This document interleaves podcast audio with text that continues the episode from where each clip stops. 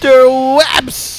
Estamos novamente aqui reunidos para mais um Inside the Field. Eu sou o Lucas Braga. Estamos novamente aqui gripados, né, para mais uma apresentação. Acho que se a gente pegar todos os insights desse ano, a gente vai ver que eu passei gripado, acho que 85% do ano. Junto comigo aqui novamente o senhor Bruno Braga que está gripando também, pelo jeito. É, assim, o Injury Report nunca, nunca nos deixa nesse podcast. É, exatamente, mano. A gente sempre tá com o, o pezinho lá é, senhoras e senhores, antes de começarmos essa bagaça, é, esse é o episódio número 50 e a gente vai fazer um disclaimer rapidinho que por conta de N motivos, o universo conspirou contra nós, que era para fazer um episódio especial. Deu algumas merdas, a gente achou melhor então, entre fazer uma coisa largada e meter o insidezão da massa, normalmente a gente preferiu o insidezão da massa. Então, é, nos perdoe por isso. Mas pro episódio número 100, pode ter certeza que estaremos aqui com alguma coisa especial, uma coisa batuta, uma coisa legal. Antes de começarmos o podcast, como sempre, merecemos aí a sua inscrição no nosso canal no YouTube pelos 50 episódios de podcast. Lembrando que batendo 100 inscritos lá no YouTube, outras funcionalidades são liberadas pra gente. É isso que nós quer, fora que mais gente acaba sendo visualizando, né? Porque o YouTube acaba recomendando e os carambas a quatro. Nessa mesma pegada, nos sigam lá no Spotify. Exatamente, porque você sempre vai ser notificado lá na sua home quando chegar podcast novo e a gente consegue ver os plays que são inscritos e os que não são inscritos. E para completar o Jabazex, nos sigam lá no Instagram, arroba Podcast, porque lá nós postamos várias graçolas, os resultados da rodada, horários e os caramba quatro. Então, você só tem a ganhar nos seguindo, não é mesmo? Rapaz, tá gripado é foda, né, mano? Que você começa a falar, a garganta começa a fechar, o nariz começa a escorrer, mas bora nessa! Porque terminou a semana 5 de jogos e vários jogaços essa semana, não é mesmo? Começando quinta-feira com Seattle Seahawks versus Los Angeles Rams. 30 a 29 para os passarinhos do mar. E que homem é Russell Wilson, né, velho? Como dizia Albert Einstein, eu avisei. Mas vamos lá na, na, na, análise profunda desse belo jogo com um ponto de diferença. Os Hawks ainda correndo muito, né, para variar. Algumas burrices, como mandar o Chris Carson pelo meio para bater no Aaron Donald. Até que começam a adaptar melhor esse jogo, principalmente intercalando com, algum, com alguns play actions e quem diria que botar Russell Wilson para passar em profundidade daria certo, não é mesmo, gente? Que coisa revolucionária, uma coisa inesperada, ninguém pensou nisso. É coisa inesperada, né? É, principalmente passando pro Tyler Lockett em específico, vide aquele primeiro TD, que é uma parada inacreditável, mas é o que o cara sabe fazer, sempre soube fazer. Não é à toa que tá voando nessa temporada, como muita gente é, vem falado, vem falando, e eu concordo muito, o Wilson entrando nessa corrida pelo MVP. Atualmente, ele tem 12 touchdowns na, na temporada, é o líder em touchdowns na temporada e nenhuma interceptação. Então é o nível ainda, óbvio, muito cedo, semana 5 e tal, mas pelo menos já dá pra, já dá pra ficar de olho nele em relação a isso. Ah, sim, com certeza, né, mano? Com relação ao MVP, hoje é ele o Mahomes, eu acho que não tem mais ninguém nem, nem próximo assim, né, velho? É, é, e chega lá. A linha ofensiva fez uma, teve uma performance bem melhor, apesar de ter usado um cheat, porque nesses, nesses passes mais longos, em específico esse passo pro, pro Tyler Lockett no primeiro touchdown, eu pensei, nossa, o Russell Wilson teve muito tempo de pocket, né, velho? A linha ofensiva melhorou mesmo. Até que eu vi que tinham dois Tyrants na linha bloqueando junto. Eu falei, isso é uma farsa, isso é cheat, isso não vale, mas estavam fazendo. E a defesa que mantinha três linebackers nas duas primeiras descidas para ir com tudo para cima e exercer pressão. E na terceira tiravam o Michael Kendricks, ficavam mais recuados no meio, obviamente esperando o passe. No mais, Bobby Wagner e Jadivion Clowney absurdos, já estão bem enturmados ali. Só que foi uma defesa que demorou um pouco para se adaptar e passou por algumas dificuldades no segundo tempo por ainda se manter jogando avançado e com a secundária marcando, marcando em zona, fora a pouca disciplina em play actions que puniu quase que definitivamente. E no caso dos Rams, assim, o ataque teve que ir se adaptando aos poucos, a partir do segundo quarto passam a diagnosticar tudo isso que a defesa estava fazendo e usam mais o Cooper Cup Cooper Cup no, no slot. E aí temos N questões sobre esse ataque que vi muita gente falando em relação ao Todd Gurley, que o Gurley está decepcionando, que talvez ele esteja machucado, que ele não está produzindo tão bem. Se tem uma pessoa que não tem culpa nisso tudo, é o próprio Todd Gurley. Por quê? Estão usando ele da mesma maneira que sempre usaram desde 2017. A única diferença é que estão sabendo diagnosticar isso e parar da mesma maneira.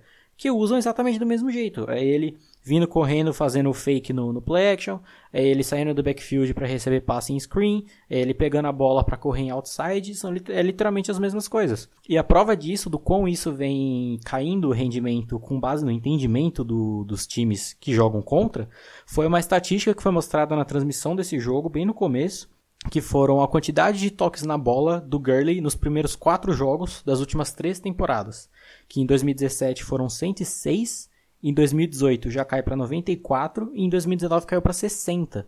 Ou seja, isso é a prova de quão, quão ele acaba sendo menos usado porque acaba não sendo mais tão efetivo.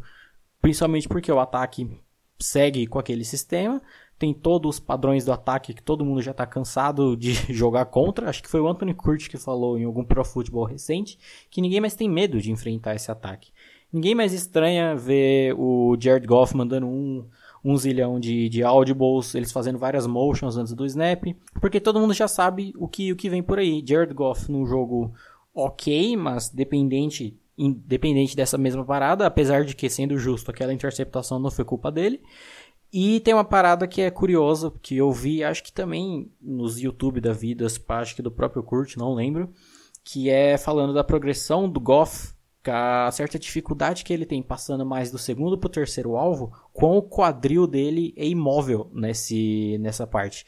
Que quando ele tem que passar do primeiro para o segundo, ele consegue fazer meio que de uma maneira muito, muito automática, principalmente porque o desenho das jogadas permite isso. Mas do segundo para o terceiro alvo, o quadril dele se mexe muito pouco. Isso dificulta muito, principalmente quando ele tem que virar e tomando uma certa pressão, porque a OL do, dos Rams tem uma como eu posso dizer, tem uma fragilidade muito pelo miolo. Perdeu jogadores importantes nessa parte e não repôs e está sendo vítima disso.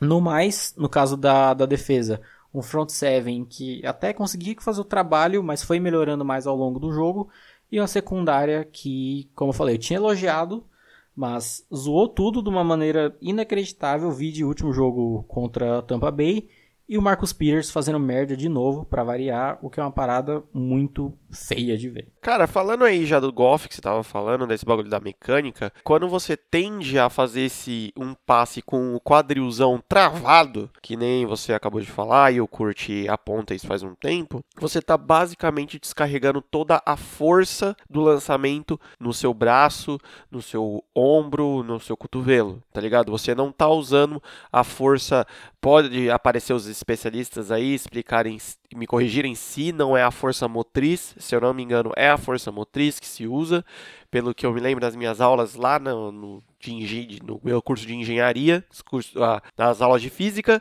mas isso sobrecarrega muito o braço, cara. Você cansa muito quando você faz isso. Foi por muito pouco o, o jogo, né? Um ponto só de diferença, mas a gente tem que bater o um martelo que Rams não ganhou esse jogo, claro que por uma atuação brilhante do Russell Wilson, porém é pela inconstância com pernas chamado Jared Goff. Eu tenho que concordar com você, cara, quando você fala que ele se esforça para perder o jogo, tipo o Trubisky. Pois, assim, mano, depois do, do primeiro quarto, morto, morto, um, um saco de batata com capacete, o McVay fez algumas mudanças pontuais no ataque. Eu acho que ficou nítido isso, né? Que teve alterações. É, eles viram o jogo em cima dos Seahawks, que saem perdendo, né? Conseguem virar o jogo. E na hora que é pro Ryan Gosling da casa do caralho brilhar, se mostrar clutch mesmo, bater no peito, tá ligado? Falar, vem que é nós, ele se mantém esse manezão, tá ligado? Então, assim, é. Ah, mas vocês estão falando de novo que o Jared Goff é quarterback de sistema. A gente sempre falou isso e a gente sempre falou, sempre deixou claro que não tem problema você ser um quarterback de sistema sistema, desde que você tenha o mínimo de decência no quesito improviso, que é o que o, Ryan, Gosling, o Jared Goff não tem, tá ligado? Se não tem o, o chama que vem sussurraninho ali no ouvido dele, fazendo uma pré-leitura da defesa e isso encaixando, ele dá um, uma tela azul em campo. Primeiro jogo a gente viu uma melhora ali do Todd Gurley. O Bruno explicou muito bem o que está acontecendo e, na verdade, a explicação dele foi é bem abrangente para o ataque todo. Eles estão fazendo exatamente a mesma coisa do ano passado. Então, assim, não tem como você esperar que as coisas continuem a mesma. Então, a gente vai até falar de outros times que estão nessa pegada ofensivamente aí também. Cooper Cup continua sendo o desafogo desse time e eu ainda fico no eterno si de Cooper Cup no Super Bowl, se faria tanta diferença assim ou não. É, a defesa continua sendo uma das melhores no quesito linha, né? Porém, uma incógnita é a secundária, que, mano, eu não sei que caralhos eles fazem, sei lá, mano. Talvez o coordenador defensivo do, dos Rams seja o Didi Mocói, a gente não sabe. Porque, velho, é umas bateção de cabeça que tem, principalmente quando fazem rotas cruzadas, você fala assim, irmão, cara, por que você faz isso, irmão? Mas, assim, apesar de ter nomes de peso, nomes experientes nessa secundária, né? Mas fazer o quê? Como o próprio treinador da defesa, né? Né, também. Já do Seahawks, cara, os torcedores de Seattle têm que adorar de joelhos esse homem chamado Russ Wilson. Meu, o que ele fez nesse jogo, para mim, é um retrato é, cagadinho, assim, ó, migalha por migalha, de como tem que ser um quarterback hoje em dia. Tá ligado, mano? Você precisa de um passe curto com leitura rápida? Toma. Você precisa deslocar dentro do, pro, do pocket para esperar o recebedor sair da marcação? Toma. A linha abriu, tá todo mundo marcado? Corre tá ligado? A gente já comentou isso algumas vezes. Isso é uma tendência que aqueles quarterbacks mais fixos, é, eles estão perdendo espaço porque tá cada vez mais difícil, né, jogar realmente paradão. E assim, o bagulho que mais me chamou a atenção no jogo todo do Russell Wilson é a forma que ele faz os passes em movimento no jogo, até parece que é fácil, né, mano? Você tá correndo para um lado assim fazer o lançamento, é, e a bola chegava limpa no alvo, né, mano? Chegava inteiro, o cara não tinha que fazer tanto esforço, excluindo o primeiro TD lá que o, o mano teve que se esticar todo para receber a bola. Mas a forma, mesmo ele se esticando todo, você vê que a bola chega lisa na mão dele, que ele só tem que fazer realmente o catch, ele não precisa se esforçar muito mais para isso. Cara, mas não adianta dar esse show no ataque se a defesa não segurar. E assim, apesar de alguns apagões que esse jogo é, a secundária dá uns, uns apagões, né? E, e, é quase a mesma coisa do que acontece no Rams. Cara, uma aula no sentido de impedir os passes sem falta, que para mim foi de encher os olhos. Porém, parece que aquele esquema que eles, eles ainda têm esses resquícios de Legend of Boom, de tipo, às vezes morder muito o, o passe mesmo, né? Tipo, não ficar no, no recebedor e querer morder o passe, querer interceptar ou defletir o passe e às vezes o buraco aparece, tá ligado? Porém, é, eu tenho que concordar, eu não via o Seattle tão forte do começo da temporada, mas hoje eu vejo que os caras vão dar trabalho, vão para playoffs. Se nada de muito diferente acontecer, vão para playoffs e vão dar trabalho para caralho. Só pontuando uma coisa para finalizar esse jogo, que é em relação mais específico às fragilidades das duas linhas ofensivas, no qual, como eu falei, o, a linha dos Rams perderam dois jogadores no miolo da linha nessa, nessa off-season, se não me engano. Foi, foi muito importante e é justamente da onde a pressão mais vem para cima do Goff, é mais onde ele se apavora, mais onde ele é prejudicado e por onde, por consequência, acaba prejudicando o jogo do Todd Gurley também nessas corridas em outside, que ele tem que passar, pegar a bola, passar pelo meio para correr pelo lado e se a linha ofensiva não segura ali no meio, ela fecha em volta dele e já era.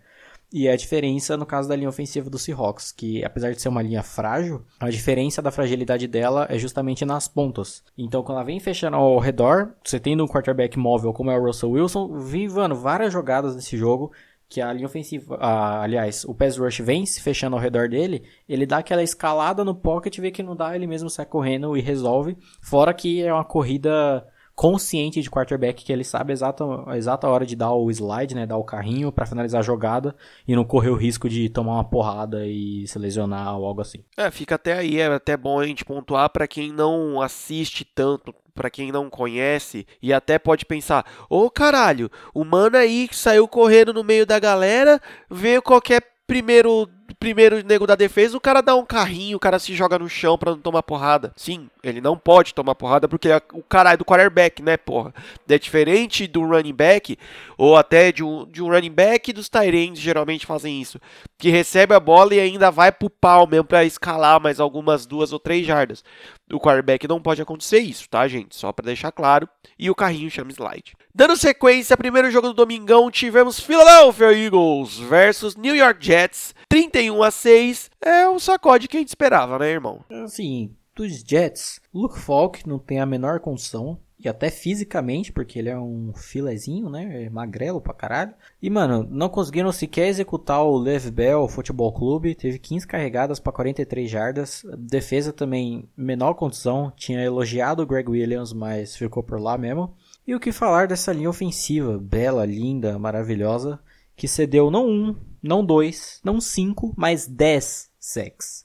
Olha que beleza, né? Lindo. Tirou os Eagles lá da lanterna, né? Do quesito sex do ano. É, pulou de, pulou de 12 para pulou de 2 para 12. Olha que beleza. E nos Eagles, assim, nada além da obrigação, né? Carson Wentz segue jogando bem, o jogo corrido explorando todos os running backs ali presentes no backfield e uma defesa que não teve muitas dificuldades. E no mais, assim, nos Jets, eu bato palmas para Adam Gaze, porque puta merda, cara, você é muito burro e não foi por falta de aviso, e tem gente que ainda louva esse cara. Eu nunca vou esquecer quando isso aconteceu. Até mostrei pro Lucas na época que isso aconteceu, quando postaram sobre a renovação do Sean McVay nos Rams, ainda no off-season.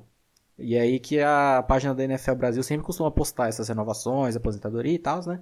E postaram da renovação do Sean McVay no off-season.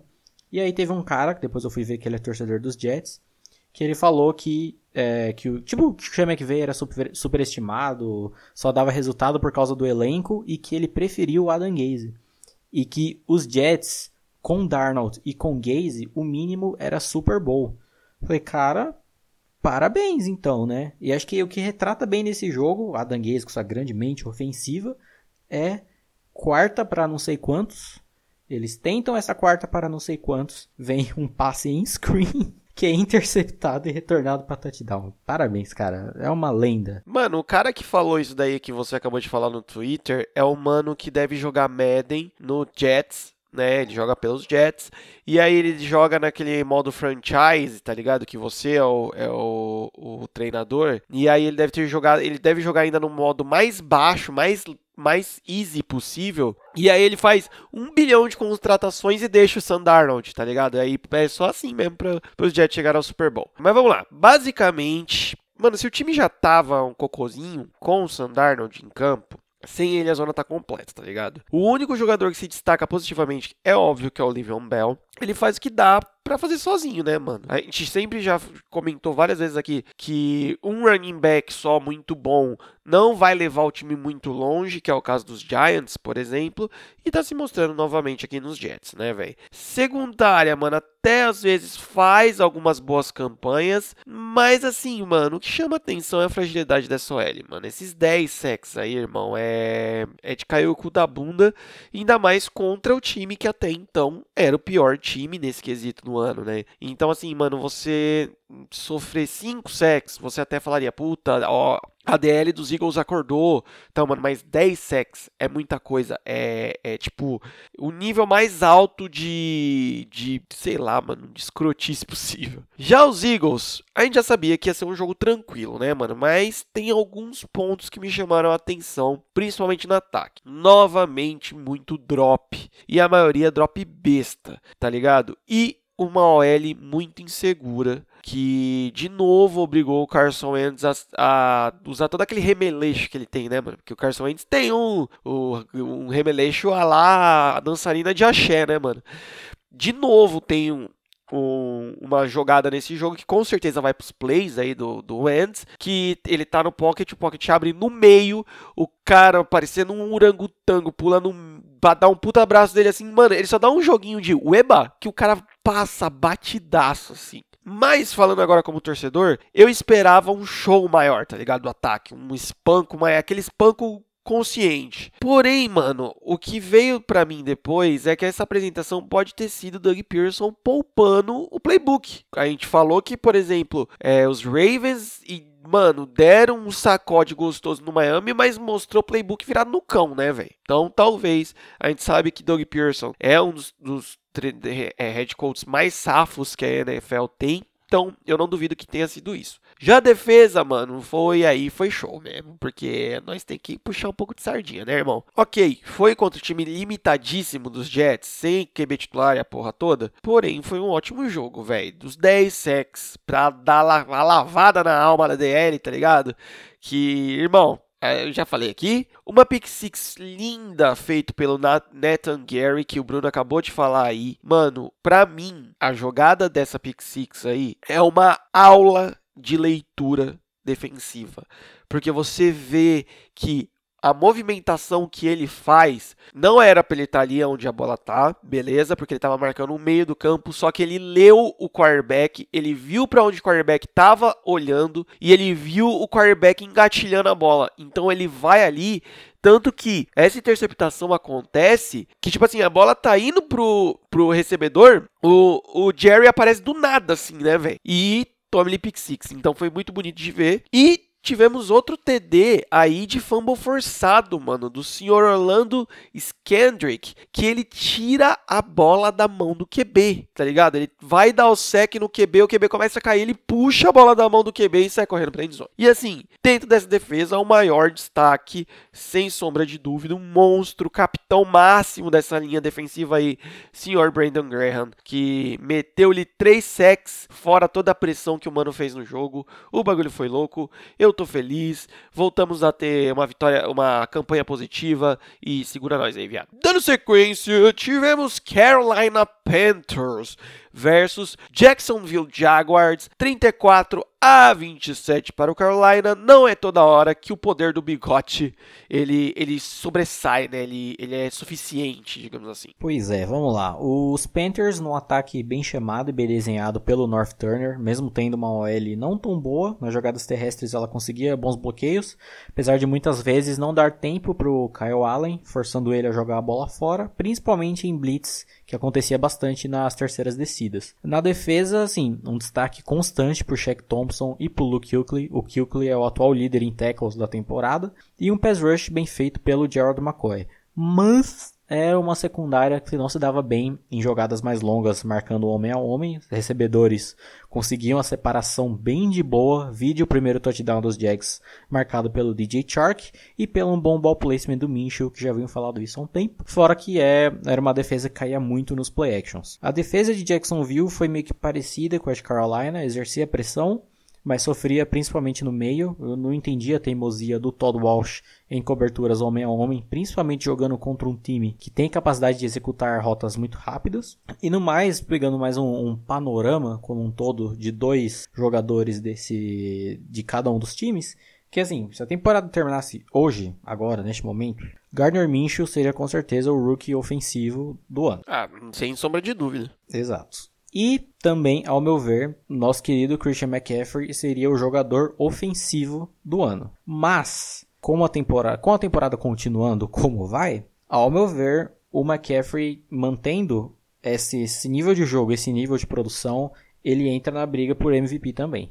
Porque, assim, o cara, ele é tipo um canivete suíço, ele executa todos os tipos de jogadas de todas as maneiras possíveis. Ele é, sem querer farpar, né? Mas é o Todd Gurley que funciona de todos os jeitos, saca? Que não precisa de, de um sistema específico, uma OL, como eu falei, que não é tão boa, que com um QB reserva, com N motivos, mano. O, nesse jogo, ele foi marcado principalmente pelo linebacker Quincy Williams. Teve um compilado que eu vi no Twitter só do Williams tentando taclear o McCaffrey. É uma humilhação de uma maneira. Vide o primeiro drive que vem o TD dos Panthers, que o McCaffrey recebe um passe em screen ele vai correr em linha reta, o Williams vem todo firulão para dar uma porrada. Ele só dá uma parada e uma cortadinha pro lado assim, o cara vai passar de line lá pra puta que pariu, o cara só segue. E mano, é o jogo inteiro isso, ele botando o Quincy Williams no bolso. É maravilhoso. Cara, essa comparação do, do McCaffrey com o Todd Gurley foi ótima. Na verdade, eu acho que pode colocar com qualquer running back da liga. Para mim, ele é o melhor running back da liga esse ano. E essa comparação com o Todd Gurley é muito coesa, digamos assim, porque você vê, cara, eu acho que é até difícil de descrever, porque foi o que você falou, mano. O Christian, o Christian McCaffrey, ele faz absolutamente tudo. E ele ainda por cima tem um time ruim dos, dos Panthers, tá ligado? De mediano para ruim. Vamos, vamos, não vamos ser tão, tão extremista assim. E mesmo assim, ele é constante, cara. É, a gente sempre fala dele aqui toda semana. Ele manteve isso. Saiu o Ken Newton, entrou o Kyle Allen. Ele mantém o nível de jogo dele. Diferente do Todd Gurley, por exemplo. Diferente, vai, do Saquon Barkley, que tá machucado. Mas também é um cara que, pelo menos dentro dos, dos Giants, do plano de jogo dos Giants, é um cara que realmente mais corre do que faz as outras paradas. O Christian McCaffrey, irmão, ele, ele tá tipo aquele mano do Saints lá que eu não lembro o nome dele agora, o Tyson, Tyson Hill, que, que faz tudo, irmão. É, o McCaffrey tá indo nessa pegada aí, só que fazendo bem. É, exato. Então, assim, é, é e eu não acho exagero é, mencionar McCaffrey para MVP do modo geral.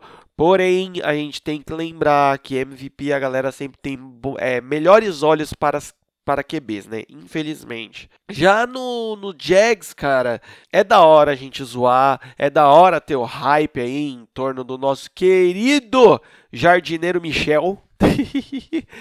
Porém, cara, a gente tem que saber das limitações tanto dele quanto dos próprios Jags, tá ligado? Não é um puta timaço com puta recebedores, com uma puta linha. Caralho, na verdade, as últimas, é, os últimos resultados dos Jags veio mais baseado no, no talento bruto, tirando o bagulho lei de pedra, tá ligado? Não realmente, tipo, oh, puta que jogo, puta jogo coeso que os Jacksonville apresentaram, tá ligado? Então, assim, esse jogo, para mim, me, é, mostra uma melhora gigantesca dentro do, dos Panthers, re, é, mostrando que o Ken Newton faz falta, mas ele faz falta quando ele tá saudável. Do jeito que ele tava ali, pode deixar o menino aí que o menino le, pode levar os Panthers bem mais longe. E dentro dos Jags é o seguinte: abaixa um pouco a bola do nosso bigotinho, mas mostra para ele que, tipo assim, mesmo o Jacksonville tendo perder, perdido esse jogo, o Mitchell fez um bom jogo, tá ligado? Então, assim, só tenho coisas positivas a pensar sobre esse resultado aí. Só dois adendos para finalizar aí, que você falou do Cam Newton estando saudável ou não, que eu vi uma... Eu só li a manchete, na verdade. Que é, que é muito engraçado de você ver de sites brasileiros falando de NFL, só que não são sites próprios para a NFL, como tem vários, né? São só sites de esporte e que tem algum candango lá para falar sobre sobre NFL. Aí tinha uma, uma manchete, como eu falei, eu não li a notícia, só li a manchete falando do, do Cam Newton.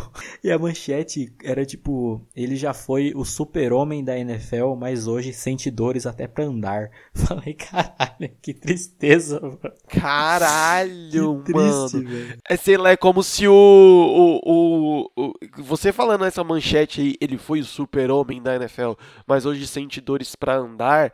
Sei lá, mano, eu penso no Peyton Manning tomando um tiro na cabeça e ficando pique o, o filho do Walter White, tá ligado?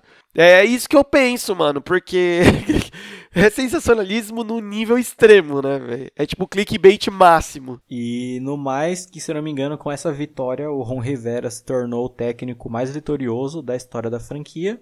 E sabe o que isso quer dizer? Nada, ele continua horrível. Vai se fuder, demite esse cara. Nossa senhora, é verdade. Tem que tirar ele lá, o, a, aquela cara de areia de gato mijada. É.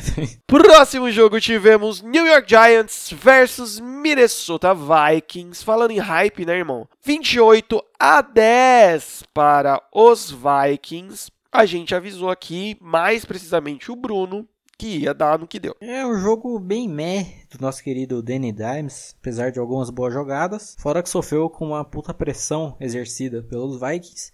E a prova para segurar o hype, né? Porque convenhamos, essa defesa foi a melhor que o Jones enfrentou até então.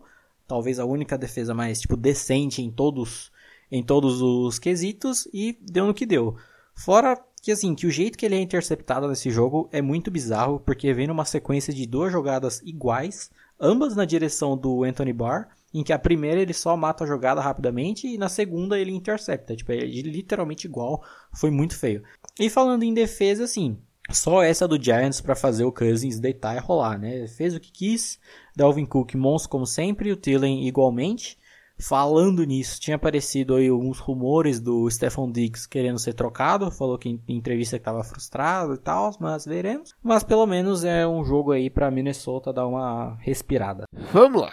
Cara, o que eu acabei de falar sobre o Garner Mitchell se aplica ao Daniel Jones. É, é da hora o hype, é da hora a gente zoar, é da hora a gente falar dele e até torcer por ele. Porém, tava faltando algum time para, digamos, colocar ele meio que no lugar dele. Não foi uma boa partida do Jones. Mano, os erros que ele sempre apresentou, ele apresentou novamente, só que dessa vez contra uma defesa bem melhor, bem mais estruturada, né? Então, o famoso deu no que deu. Os Giants dependem muito de uma boa atuação dele, porque o ataque não vai ter alguém que vá carregar o piano enquanto o Sercon Barkley estiver fora, e a defesa a gente já falou que é uma defesa até ok, porém, mano, você tá falando de pegar um poderio ofensivo absurdo. E querendo ou não, a gente gosta de zoar, mas quando o cara joga bem, a gente tem que falar, o Kirk Cousins fez um bom jogo, tá ligado? Ele explorou tudo aquilo que a gente falou que ele deveria explorar, então usou mais o Adam Thielen, por exemplo, que foi responsável por dois dos TDs desse jogo, distribuiu bem a bola e tal. Quando o, o Cousins não tem muita pressão, digamos assim, sobre ele, principalmente ali no pocket, o cara tem boas leituras e tal, mas a gente sabe que não é disso que um QB tem que viver, né? Então, tipo, porra, beleza, vamos jogar contra os Vikings, anula a linha defensiva do outro time? Não, né? Não pode. Então ele precisa realmente melhorar.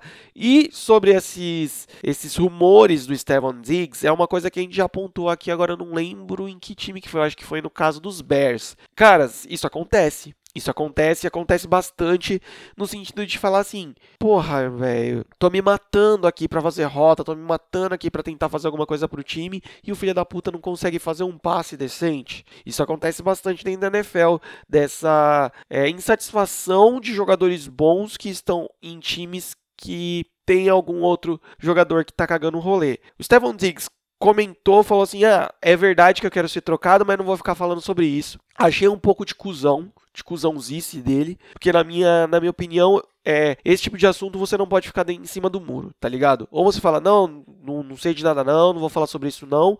Ou você fala, quero ser trocado mesmo, isso aqui tá uma porra, eu quero café! Então, e ele não fez isso. Então, achei, achei moleque, achei desnecessário, merece uns tapinhas no popô. Falando só um vídeo que viralizou na, na rede mundial de, de computadores recentemente, que é do, do Cousins em seu, essa, essas putarias de chá de revelação, saca? Ah, não, irmão, não, não. Cara, eu falei disso até pra Thay, Thay, minha mulher, que, mano, eu queria ter achado para mostrar pra ela, velho. Que dó, velho. Que é, colocaram alguma coisa assim para ele jogar uma bola, alguma parada assim, e na hora que o bagulho bater, o bagulho rasgar e sair um líquido, um pó, sei lá o que que era, com a cor do, do suposto gênero da criança, que no caso era azul e, né, já nos ensinou o Damares que azul é a cor dos meninos. E aí, mano, o bagulho tá meio meto na frente dele. Ele lança o bagulho e quase erra pra terra. Tem, tem um alvo, tipo assim, pensa uma, uma caixa de papelão quadrada, assim. Ela tá um pouquinho mais alta, né? Ela tem algum suporte embaixo e ela tem um alvo pintado. O filho da puta, ele tá, vamos falar em jardas, ele tá o que? A 3 jardas do negócio? 4 jardas do negócio? Por aí.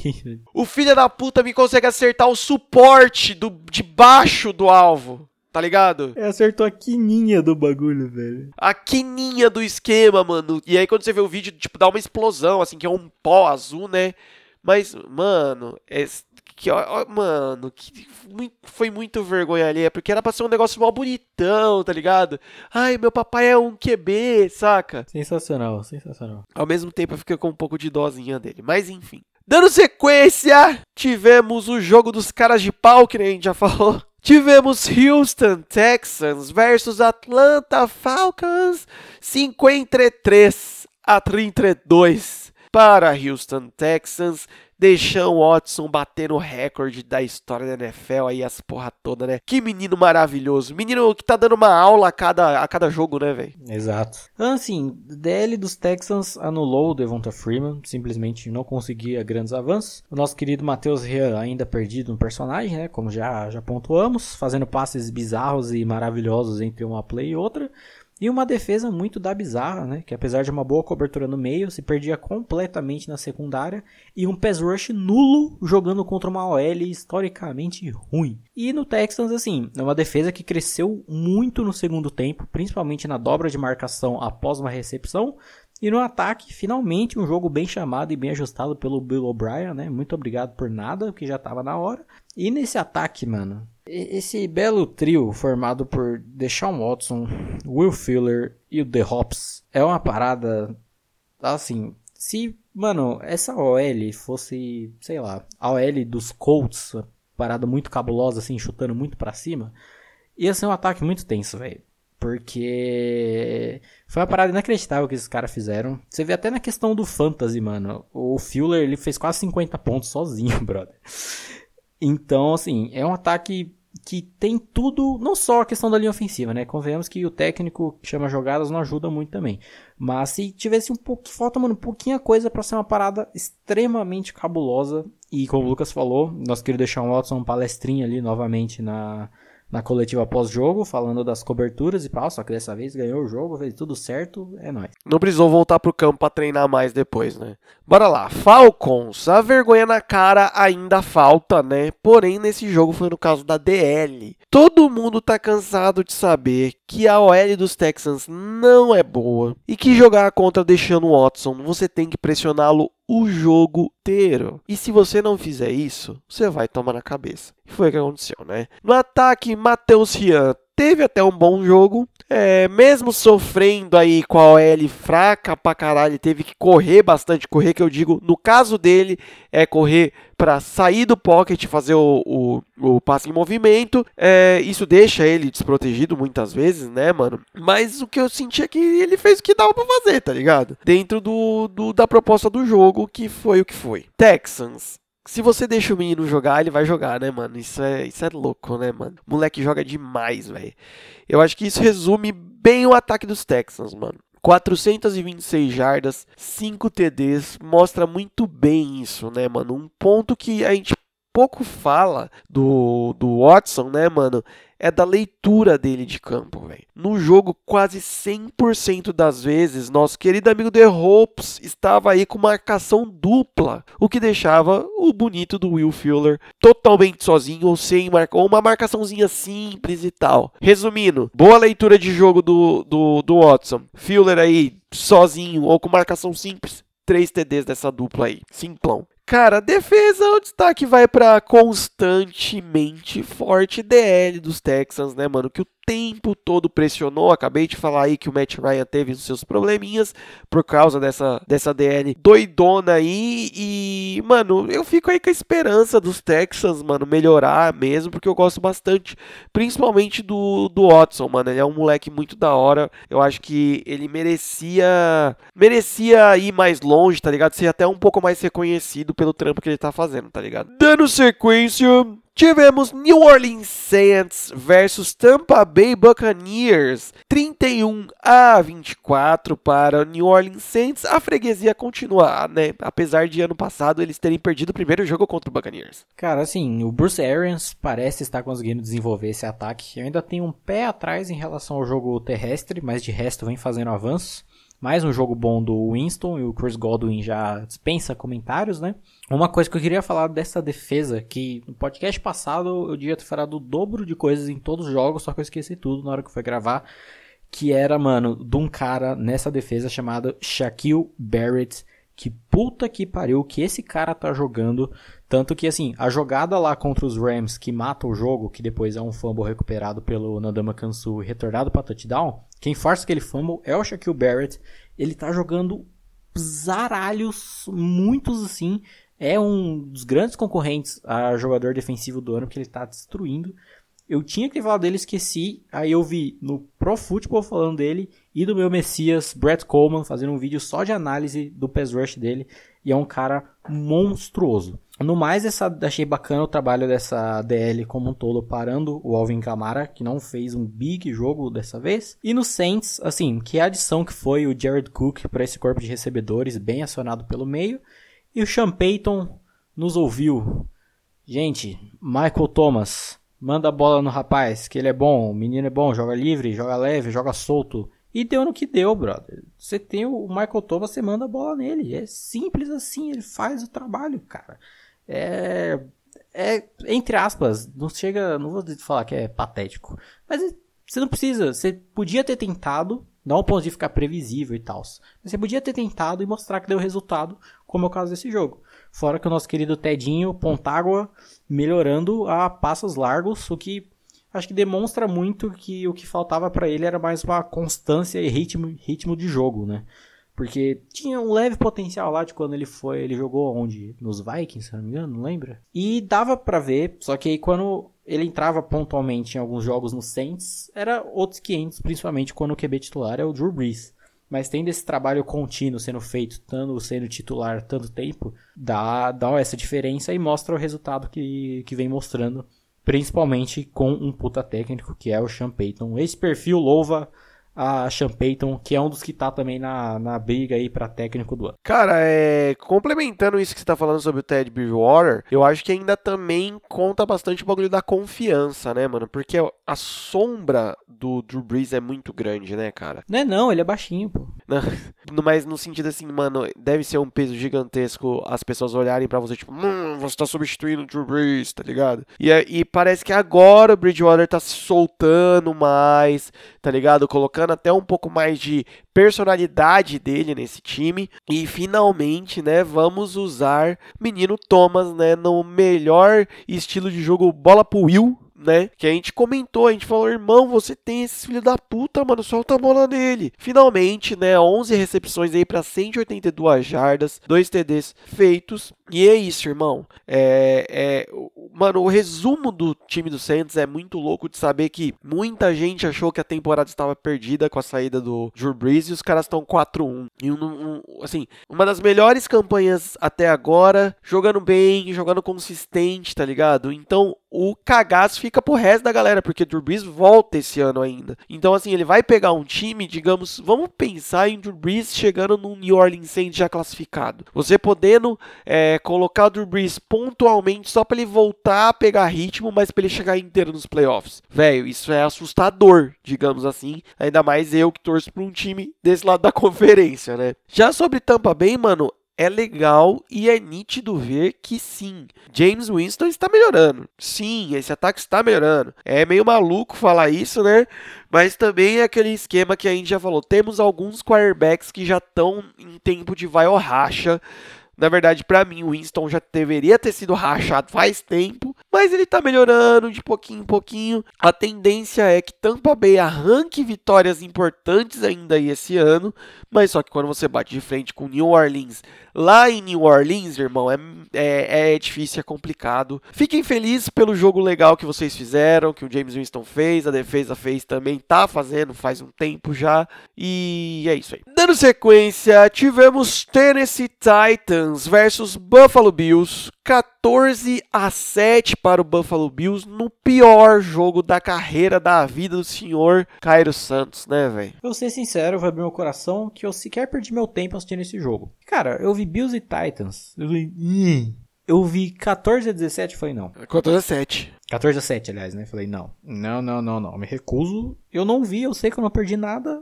E a única coisa que a gente tem para falar é que Cairão perdeu 4 field goals e foi demitido. E quem o Titans traz para substituí-lo à altura? Nosso querido Cody Park, a lenda, a lenda kicker do Chicago Bears. E cara, é o que tinha aí disponível né, no mercado e é o que estão traz. O mito especialista em ataque cardíacos em mascotes. Exato. Nossa, toda vez que eu lembro do, do ursinho caindo, eu fico com dó. Cara, eu também não tenho muito o que falar desse jogo. É, basicamente é, a gente tá com o Buffalo Bills com 4-1 na temporada, tá ligado? Então, tipo, e, e, na verdade também temos que falar que a sua previsão sobre ter esse Titans, sobre o Marcos Maricota, que ele jogou bem os últimos jogos, então ele ia jogar mal, né, velho? Não tinha o que fazer. É um sim ou um não. É... é basicamente isso, galera. Dando sequência, tivemos Cincinnati Bengals versus Arizona Cardinals. 26 a 23 para Arizona. Primeira vitória do menino Kyler Murray. Perdeu o Cabaces. Empolgou. Tem uma sequência boa de jogos aí, né? Bills e Titans, Bengals e Cardinals. Inclusive, temos que informar que o Miami Dolphins foi derrotado pela bye week também, né? 23 a 10. Importante citar. Mas nesse jogo aí, pelo menos, tem algumas coisas minimamente interessantes. O Bengals sendo Bengals, né? Jogo razoável do nosso querido Cenourinha, sempre com seu fiel amigo Tyler Boyd. E a defesa patética, as always, tendo conseguido um mísero sec contra uma OL horrível. No mais, um bom jogo do Murray, tanto passando quanto correndo, né? 253 jardas passadas. Boas jogadas com o Charles Clay e o Trent Sheffield no ganho de jardas pós-recepção. David Johnson foi o grande protagonista desse ataque, tanto recebendo passes quanto correndo também. E que Apesar da defesa mamãe, foi um bom jogo do rookie Byron Murphy do lado dos Cardinals, que trouxe aí a primeira vitória de Arizona essa temporada. Cara, também não tenho muito o que falar sobre esse jogo, é, infelizmente também não assisti, mas assim, primeira vitória do menino Kylo Murray, legal, eu acho da hora quando, quando a vitória vem, né? Ainda mais para esses caras rookies. Kyler Murray entrou numa, numa furada, digamos assim, entre aspas, porque você vir do college assumindo a titularidade de um time é rajada, mas ele estava vindo fazendo bons jogos, finalmente encaixou de ganhar. No caso dos Bengals, cara, eu fico com uma leve dó. Eu não assisti esse jogo, mas eu fico com uma leve dó porque eu tenho a impressão que de novo eles estão jogando bem, velho. De novo jogaram bem e perderam por pouco. Mas assim, não adianta, né? Falar, ah, vocês estão jogando bem, mas estão perdendo, irmão. No final das contas, o que vai, o que vai resultar, né, o que vai ficar é a derrota. Então, precisa tomar vergonha na cara, acertar alguns detalhes aí, porque pode melhorar, não só pode como deve melhorar, né, velho. Dando sequência, tivemos Washington Redskins versus New England Patriots. 33 a 7 para o New England. Mais um jogo de pré-temporada continua, né? Cara, Washington, para se preparar para esse jogo, eles pegaram o tape defensivo da semana 1, Steelers e Patriots. Eles viram a defesa dos Steelers e falaram: a gente vai jogar assim. Vai dar certo, galera. Só vai. É nóis. Vira o tape da defesa dos Steelers e meteu o meme do Buzz Lightyear, né? Fez. Hum. Exato. Porque, mano, é uma secundária toda aberta, jogando mega avançada. Mano, você olha, tem, eu vi no Twitter isso, um print do exato momento em que os recebedores estavam, tipo, recebendo o passe para touchdown dos Patriots nesse jogo. Mano, não tem ninguém do lado deles. Eles estão livres. Principalmente do Julian Edelman. Mano, ele tá totalmente sozinho na endzone, ele tá recebendo a bola, brother. É horrível. E no caso ainda teve a, questão da escolha do quarterback para esse jogo, né? Que acabaram indo com Colt McCoy, a lenda, para ser titular nesse jogo. Porque, mano, eu não entendi porque é óbvio que não ia fazer diferença nenhuma qual quarterback fosse nesse jogo. Se fosse o Colt McCoy, se fosse o Case Keenum, se fosse o Dwayne Haskins, se fosse o Alex Smith sem perna, não ia fazer diferença nenhuma. Aliás, entre esses todos eu apostaria no Alex Smith sem perna. Mas enfim. Na perna do Alex Smith. e que com esse, com essa derrota e trazendo a minha ultimate zica de ter elogiado alguém, Jay Gruden foi chamado às 5 da manhã, sacanagem, né, velho?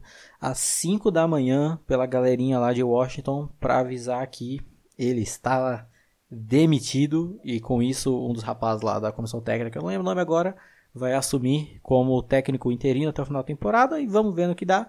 E nos Pets, assim, não fizeram mais que obrigação novamente. Tio Brady sendo interceptado de novo de uma maneira estranha, numa blitz cabulosa ali perto da, perto da, da red zone. E a defesa também jogando nada além do esperado, destruindo, seguindo, sendo o ponto mais forte desse time e é isso, né? Cara, Pets não tem o que falar, estão tão fazendo o que eles devem fazer, tá ligado? Eu acho que ia ser um puta estranhamento se eles perdessem, tá ligado?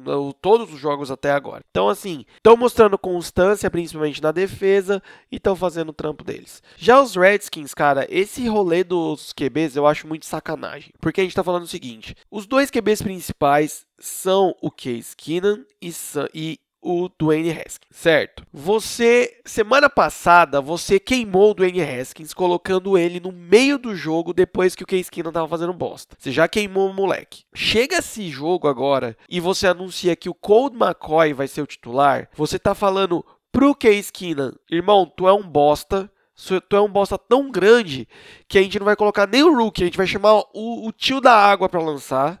E você está falando exatamente isso também para o seu rookie. Você tá falando assim, o nosso QB titular é tão bosta e você é tão bosta igual que a gente vai chamar o tio da água para lançar, tá ligado? Esse era um jogo, beleza, pode até falar, puta, é, a galera blindou o Dwayne Haskins de tomar uma sacolada dos Patriots, mas também fazer desse jeito não vai adiantar nada, tá ligado? Demissão do head coach, nada mais do que esperado, né? Finalmente não fez que nem alguns outros times aí da NFL que demora 5 anos, 6 anos para mandar o filho da puta embora. I got a feeling Uh, uh. Mas, cara, é isso, não tem muito mais o que se prolongar dentro desse jogo. Falando em I Got a Feeling, uh, você viu quem é um dos cotados ali em Washington para assumir esse time? Quem? O próprio I Got a Feeling. Oh, e aí, carai? Mas aí chega nisso depois. Não, chega agora, porque o próximo jogo é Pittsburgh Steelers versus Baltimore Ravens. 26 a 23 para os Ravens na colherinha, né, mano? Cara, o que, que eu fiz para merecer isso, brother? Na moral, velho. Na colherinha, irmão. Nossa, esse jogo foi um, foi um sacrifício tão grande. Porque o pior de tudo, além de derrota. Esse jogo foi tão sacrifício, tão sacrifício, que até o Mason Rudolph no meio do jogo falou: vou dormir. Falou. É, foi, foi sacrificado no meio do jogo. Porque, mano, o pior do time perder esses jogos é que ele te dá esperança. É pior de todos queridos. Mas enfim, vamos começar falando de Baltimore. Que, assim como eu havia falado na previsão na, do podcast passado, o Lamar Jackson faz burrada quando pressionado. Deu uma perdida ali, várias jogadas, interceptado várias também. E deu no que deu. O jogo corrido também não tão bem estabelecido com o Mark Ingram. E uma defesa que me surpreendeu por não conseguir tanta pressão em alguns erros de cobertura muito dos estranhos ainda estão passando uma fomezinha ali, uns erros de comunicação bem estranhos, principalmente vindo de uma defesa de Baltimore e com alguns jogadores muito muito experientes já. Então vamos falar do, dos Steelers, né? Foi uma defesa que começou mal e foi se ajustando até começar a anular o ataque. O pass rush bom, como sempre, tiveram 5 sacks nesse jogo e atualmente é o terceiro time com mais sacks na temporada. Mano, vendo a posição do, dos jogadores em específico, o Minka Fitzpatrick ele joga um absurdo, uma parada bizarra. Você que tem, acho que no Game Pass tem isso, aquela câmera All 22, né, que são só do campo amplo, pra você ver todo mundo. Foca ali na movimentação do Minka, que o cara é um monstro. Meu menino Devin Bush, apesar de algumas burradas, aparece bem em várias jogadas principalmente na, na interceptação bolada que ele consegue, e ainda é o rookie líder em tackles na temporada. O caçula da família Watts também é um absurdo, como sempre, mas temos que estar, como né, toda a parte boa, tem a parte ruim, que tem um rapaz, essa defesa chamado Mark Barron, que cara, você é uma anta, velho. Que, mano, erros atrás de erros e faltas inúteis, e o ápice, assim, o cúmulo da falta inútil foi que teve uma jogada em que foi uma corrida pelo meio do próprio Lamar Jackson e o arrombado, ele tá me marcando um wide receiver lá na end zone e ele me faz um pass interference. É uma corrida pelo meio do quarterback e você tá, entre aspas, interferindo o passe, brother. Por que, mano? Qual o sentido disso, velho? Mas enfim. E no ataque, que começou usando aqueles Wildcats que usam contra os Bengals, e obviamente deu errado, porque vocês não têm que usar isso nunca mais na vida de vocês. Nenhuma defesa é tão idiota de cair naquelas jogadas como estavam caindo. Tanto que, mano, tem uma jogada mega bizarra do Samuels alinhado como QB, que eu acho que era pra ser um zone read, só que dá tudo errado, ele tenta lançar e é interceptado. Tipo, não faz sentido nenhum. Tanto que a única interceptação que veio dos Steelers desse time foi do running back lançando a bola. A linha ofensiva voltando a performar bem, e até que gostei dos ajustes no ataque durante o jogo. E aí vamos aos três, três eventos principais desse jogo, que é um já aceitado pelo Lucas, e o nosso querido Earl Thomas dá uma porrada no príncipe que ele cai desacordado na hora, deu um medo da porra. Porque, mano, quando você vê o cara caindo daquele jeito, você fala, já era. Já era, já enterra aí, porque não, não vai dar certo, não. E a porra do Juju chorando, né, velho? É, nossa, tudo, tudo, errado, tudo errado. E aí, mano, o nosso querido Duck, Devlin Hoods, vem a campo e surpreendentemente entra bem para um caralho. Eu não sei o que acontece nesse time, que eles vêm QB. Você viu o quarto QB, é que o quarto QB é o Paxton Lynch, não rola. Mas, de novo, um outro QB vindo do banco e entrando muito bem. E aí vem o outro ponto principal, que é um roughing the passer patético que é marcado em cima do Lamar Jackson, que meu Deus, velho. Foi, se eu não me engano, o Hargrave que faz esse... Era pra ter sido um sec. Porque assim, Geralmente, o roughing the passer é quando há uma diferença um pouco maior entre o cara soltar a bola e ele tomar a porrada. Nessa foi uma, mano, milésimo de diferença e ele não tomou nenhuma porrada de frente. O Hardware derruba o Jackson pelas pernas e foi marcado um roughing the passer. Uma campanha que seria um and out dos Ravens, eles ganharam um first down de graça por conta dessa palhaçada. E aí empatam o jogo, vamos para o overtime. Por alguma razão, os Steelers escolheram começar defendendo. Eu já falei, meu Deus, mano, o que esses caras estão fazendo, brother? E aí, contra todas as estatísticas, vão lá e conseguem um three and out. Eu falei, meu Deus, mano, é hoje, é hoje. E aí vem o ataque, vamos lá, começa a campanha bonitinha, passe pro Juju, recebe a bola, passe completo, começa e de novo esse rapaz num jogo não decisivo, nesse jogo não é decisivo, mas no momento decisivo sofrendo um fumble que aí volta né, o ataque dos Ravens, que não faz nada nessa campanha, mas Justin Tucker não erra field goals, né, galera? Então, deu no que deu. E, cara, é triste e feliz ao mesmo tempo. Feliz porque, assim, foi bonito de ver o time batalhando até o final. Tipo, mano, a gente quase ganhou dos Ravens com o QB3, brother. E com a defesa sendo obsoleta, todo mundo tentando pra caralho. Isso é nítido, o esforço que todo mundo tava tendo. Mas, mano, você não faz isso, Juju, velho. Na moral. Porque, assim, óbvio, sem tirar os méritos do defensor, que vem num time absurdo e dá tipo um murro na bola pra ela quicar e sair, sair voada. Mas, mano, você tá numa situação de overtime, você tem tempo, timeout que precisar. Você não estende jogada, velho. Você recebeu a bola, passe completo. Ele chega a dar umas 3, 4 passes antes de sofrer o fumble. Você termina a jogada e vai pra próxima, mano. Você não estende jogada, velho. Isso é muito juvenil um cara que tá na terceira temporada dele, velho. É sem condições isso, principalmente pros jogadores chaves do time e que são queridos pela torcida, sofrer uns fumble desse, mano, é muito triste. Cara, no caso do Juju, o que eu vejo é muito a imaturidade no sentido de eu quero resolver tá ligado? Então, às vezes acontece isso, já não é a primeira vez que ele famba a bola importante em final de jogo, né, cara? Então é, é meio foda. Pros Steelers, irmão, eu tenho a solução. É simples. Manda o nosso querido Philly embora, já efetivo o Big Ben como head coach e pau na máquina, irmão. Bota o desfibrilador aí no Mason Rudolph, faz ele jogar novamente, bora pra cima, porque, mano, esse time tem tudo pra voar tá ligado? Eu acho que ainda passa muito por esse play calling muito bobo, muito besta, que fica insistindo em coisas que, cara, não é, não é porque deu certo com um time que vai ficar dando certo com outro. Então, é, chega a ser infantil também isso, sabe? Dentro dos Ravens, irmão, o Lamar é o cara mais afoito, afobado que eu conheço no mundo, velho. Maluco deve sofrer horrores com mulheres por conta de ejaculação precoce. Porque, irmão, velho, qualquer coisa o mano desespera e sai correndo e lança interceptação e. Mano, eu não consigo nem descrever direito o que caralhos ele faz, tá ligado?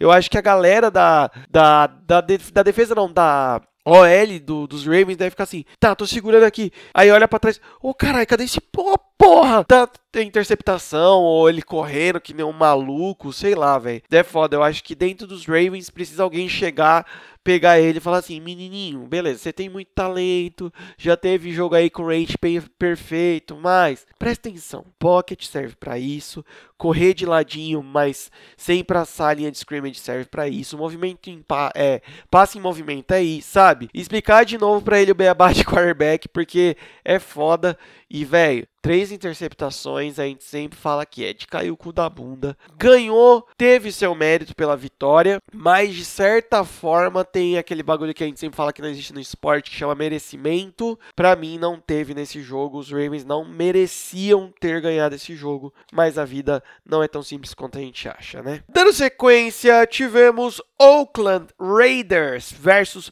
Chicago Bears, 24 a 21 para os Raiders. E eu avisei, eu falei, mano, Derek Carr tá jogando bem, casa naquele lamaçal desgracento lá em Oakland, não deu outra, né? Cara, é um ataque bem interessante de, de Oakland, acionando pontualmente o Josh Jacobs e mesclando com play actions muito bem executados. Moelle que jogou muito bem, vem bloqueando muito bem pro Jacobs e não cedeu nenhum sec, principalmente considerando a, a defesa que estava enfrentando, né? Apesar daquele lance ridículo desse caralho, desse Rich Incognito, do, do lance lá que ele empurra a cabeça de um defensor dos Bears no chão por motivos de porque sim. E nos Bears, assim, uma performance estranha da defesa, principalmente quando o jogo corrido.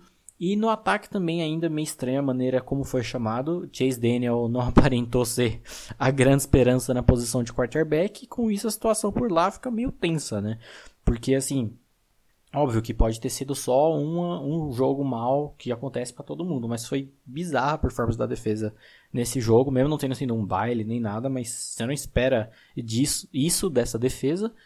E o ataque simplesmente não se enrolou, meio que ficou na mesma, se tivesse o Trubisky ou não, o que deixa a situação bem, bem tensa. Cara, esse bagulho dos Bears é exatamente o que a gente tava falando sobre o Stephon Diggs e a gente já tinha falado dos, dos Bears também. Cara, a defesa vai cansar, tá? De tomar porrada, de se esforçar, de se matar, de ficar em campo e o ataque ser esse, sei lá, mano, esse macarrão molhado aí, tá ligado? Porque é muito broxante esse ataque, tá ligado? Então, tipo, o Chase Daniel, que o Bruno falou, pode ter sido um jogo ruim que a galera geralmente às vezes tem e tal, mas não se mostrou nada seguro, tá ligado? Nada do que ele mostrou no outro jogo, que foi um jogo interessante. Já nos Raiders, cara, é da hora falar eu avisei, e eu avisei, eles estão jogando bem ofensivamente.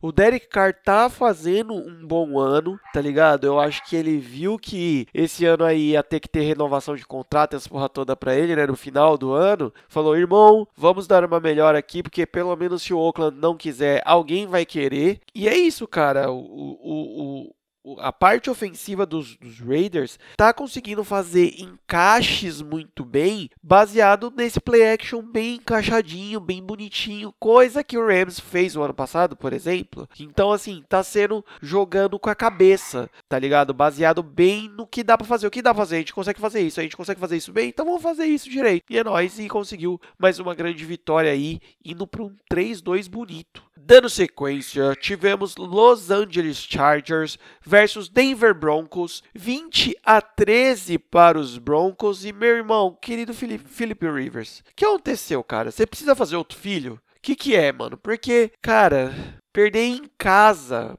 pros Broncos do Elite, irmão. É foda, né? Mano, esse, esse jogo eu sei lá, velho. Porque assim, eram dois QBs que não sabiam o que tava fazendo, claramente. Eles só estavam lá. Broncos sem nenhum seg de novo, né? Pra variar. E assim, o Chargers passou a fome da fome pro jogo terrestre.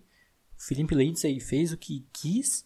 E perdeu. Foi tipo, voa bola de neve de uma maneira inacreditável. Porque, mano, tá, é muito bizarro como os Chargers é um time que se auto-sabota, parece, tá ligado? E assim, eu já tinha comentado, acho que no podcast da divisão, sobre essa comissão técnica. E parece que, mano, pesou tanto aquela derrota em playoff no ano passado que, ok, é um time que sofreu com algumas perdas em relação à lesão, mas a gente falava da amplitude desse elenco, não eram algumas lesões, ok, jogadores importantes, Derwin James e tal, mas ainda assim é capaz de se manter de se manter um time minimamente decente, ainda mais com a volta do Melvin Gordon, né, que a gente falou, a greve mais idiota de todas. Mas querendo ou não, é uma força. Melvin Gordon junto com o Austin Eckler, que já tava jogando bem. E você não faz nada, mano. Foi, sei lá, velho. Sei lá, na moral. Não, cara, eu também não tenho muito o que falar, não. O meu resumo foi esse. Você é a porra do Philip Rivers, você tem a porra de um time bom na sua mão, você deixa o desgraçado do Joe Flaco na merda do Denver Broncos que tá esse ano vir na sua casa e ganhar o jogo, irmão, aposenta, vai fazer outro filho, você precisa de alguma coisa na sua mente, porque, cara, você basicamente tirou o zero do placar dos Broncos aí, tá ligado? Parecia um drogado falando, você precisa de alguma coisa na sua mente. Pô, cara, você você não usou certo, você usou errado. Mas enfim, dando sequência, tivemos Dallas Cowboys versus Green Bay Packers. 34 a 24 para Green Bay. Que jogão! E você está sentindo esse cheirinho, Bruno? Cheirinho de não vai ser renovado o contrato de filho da puta nenhum que não merece, cuzão. E estou ouvindo cânticos de uma torcida mudando de casa, aliás, tendo duas casas, porque tá tá tá triste a situação por lá, mas a fila, né? Mas vamos lá. Assim, finalmente Green Bay se mantendo constante quase que no jogo todo, né, com um bom um bom play call. Aliás, eu tava, eu olhava pro rosto do Matt LaFleur desde o primeiro jogo e ele me parecia alguém, alguém famoso. E aí, pegando com base o Jared Goff, que é o Ryan Gosling, eu cheguei à conclusão que o Matt LaFleur é o Ryan Reynolds. É igualzinho. É igual, é igual. Continua aí que eu vou olhar. Mas vamos lá. Usaram bem os play actions intercalado com o jogo corrido, que, meu Deus, o Aaron Jones está correndo até agora, basicamente. Principalmente finalizando as jogadas na, na red zone, né? E uma defesa que quase obsoleta no primeiro tempo, pressionando, lendo bem as jogadas, com um diagnóstico bem feito dos play actions do, dos Cowboys, marcavam as rotas, forçando o Dak Prescott a ficar com a bola mais tempo do que ele já fica, e aí já viu, né? E assim, o Mike Pettine vem fazendo um trabalho muito foda com essa defesa, apesar dele insistir em chamar essas porra de three rush na reta final do jogo, no desespero de pegar a bola de novo e só garantir a vitória. E nos Cowboys, assim, tava tendo alguma coisa muito errada quando eu vi o Van Der Esch indo seco em algumas jogadas, errando tackles, umas paradas muito bizarras. O Jalen Smith se sobressaindo novamente. E como já pontuado de leves, o sufoco que tomaram para esse jogo terrestre, que foi uma parada bizarra. E foi, se eu não me engano, também no podcast da, das divisões que eu tinha pontuado sobre essa linha ofensiva. Que, assim, o Prescott foi o segundo QB que mais foi sacado na temporada passada. E que, assim, quando pegou times bons, vem sofrendo nesse setor de uma maneira muito perigosa. E falando em pegar times bons, outra coisa que a gente pontuou muito bem que era o hype dos Cowboys de só ter pegado o time fraco até então e batido neles, beleza. E aí pega um Saints e faz aquele jogo que fez, pega os Packers agora, não foi tão, tão feio, digamos assim, tentou correr atrás, mas não rolou e começa a ficar feio, né? Mas só pontuando no mais no ataque, que assim, o Amari Cooper cabulosíssimo, meu fantasy agradece, muito obrigado. E do nosso querido Dequinho, que, cara, você pede renovação e é com esse é com esse portfólio que você apresenta, é com esse com essa apresentação de slides que você quer a sua renovação, brother, aí não rola, velho, não rola. Fora que apresentação de slides feita no Movie Maker, nem no o que é pior ainda que, ok, o jogo ele teve três interceptações mas de passes interceptáveis ia para mais de 5 fácil nesse jogo. Nossa, verdade. Cara, é isso que você falou. A zoeira que a gente fez aqui, que todo mundo fez e o time pilhou, como a gente também notificou aqui, que teve gente falando, é, porque não é. Jogadores dos Dallas falando, não, que não é assim e tal. É real, irmão. Eles bateram nos três primeiros times porque eram times desestruturados. Depois que pegou dois times mais fortes, foram duas derrotas, irmão. Os números não mentem, digamos assim, né? Tipo, bem é, qualquer o, o, Naves lá, como que é o nome do narrador da, de futebol? Esqueci o nome dele. Foda-se. Naves? É, não é Naves, alguma coisa Naves. O Mauro Naves narra futebol? É, exato, exato, Mauro Naves, cara. Enfim, nesse domingo, muita da derrota veio pelo desempenho do menino Prescott, cara. Muito tempo de pocket, de novo, como a gente sempre fala aqui, o mano parece que vai fazer um miojo dentro do pocket. E leitura precipitada, velho. Explica, explica interceptação. É, a gente para mim, eu já falei algumas vezes aí que o Prescott, por toda a pressão que tem de ser o quarterback do time mais All-América que existe, o time mais é, valioso de todos os esportes do mundo, faz ele ter esse bagulho de eu preciso ser o clutch, eu preciso ser o herói, eu preciso ser o foda. E aí acaba tendo essa pressão negativa nele, né, velho? É, o ataque parece ser muito limitado ou a correr com o Zeke ou meter big play, geralmente para o Amari Cooper. E não é toda hora que isso vai encaixar, cara.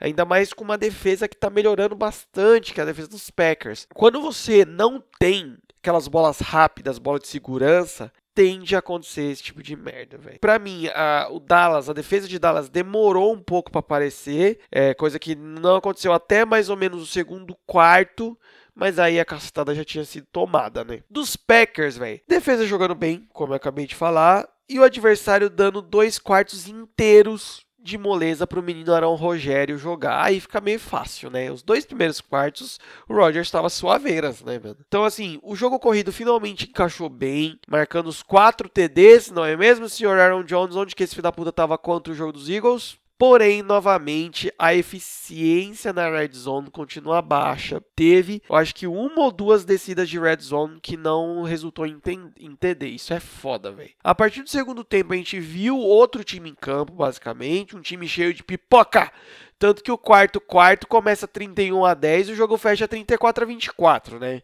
Então você vê que a galera deu uma leve peidada na farofa. A virada não chega, acho que mais por influência do jogo ruim que Dallas estava fazendo do que realmente por um jogo bom dos Packers nesse período, né? Mas mesmo assim, não muda o fato de ter 4-1 no recorde.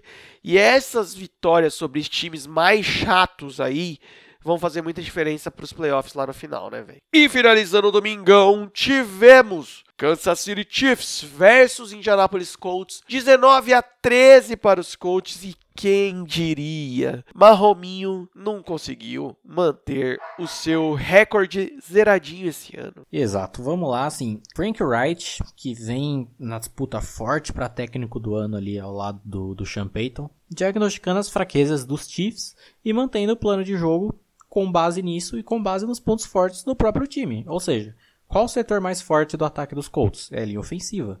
E qual a fragilidade da defesa dos Chiefs? É a DL contra o jogo corrido. Pronto. Tá feito.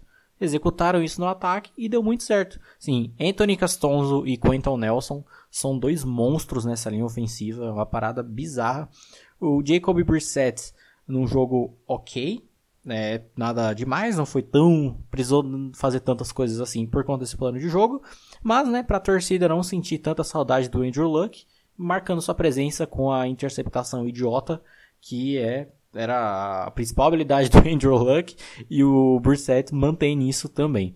E, mano, a defesa muito boa mesclando as coberturas, priorizando, no caso a em zona, anulando muito das rotas do ataque dos Chiefs, um pass rush também bem forte e uma defesa desfalcada, que estava sem o Malik Hooker e sem o rookie defensivo da temporada passada, o Darius Leonard, e mesmo assim jogou o que jogou. E nos Chiefs, a defesa sucks, né? Steve Spanuolo, ele tem que fazer alguma coisa, cara, porque demitiram o coordenador defensivo da, no caso que foi o do ano passado, Trouxeram o Spanuolo agora e tá na mesma. Mudou algumas peças em free agency, deu umas reforçadas boas e continua uma defesa patética. É bizarro isso.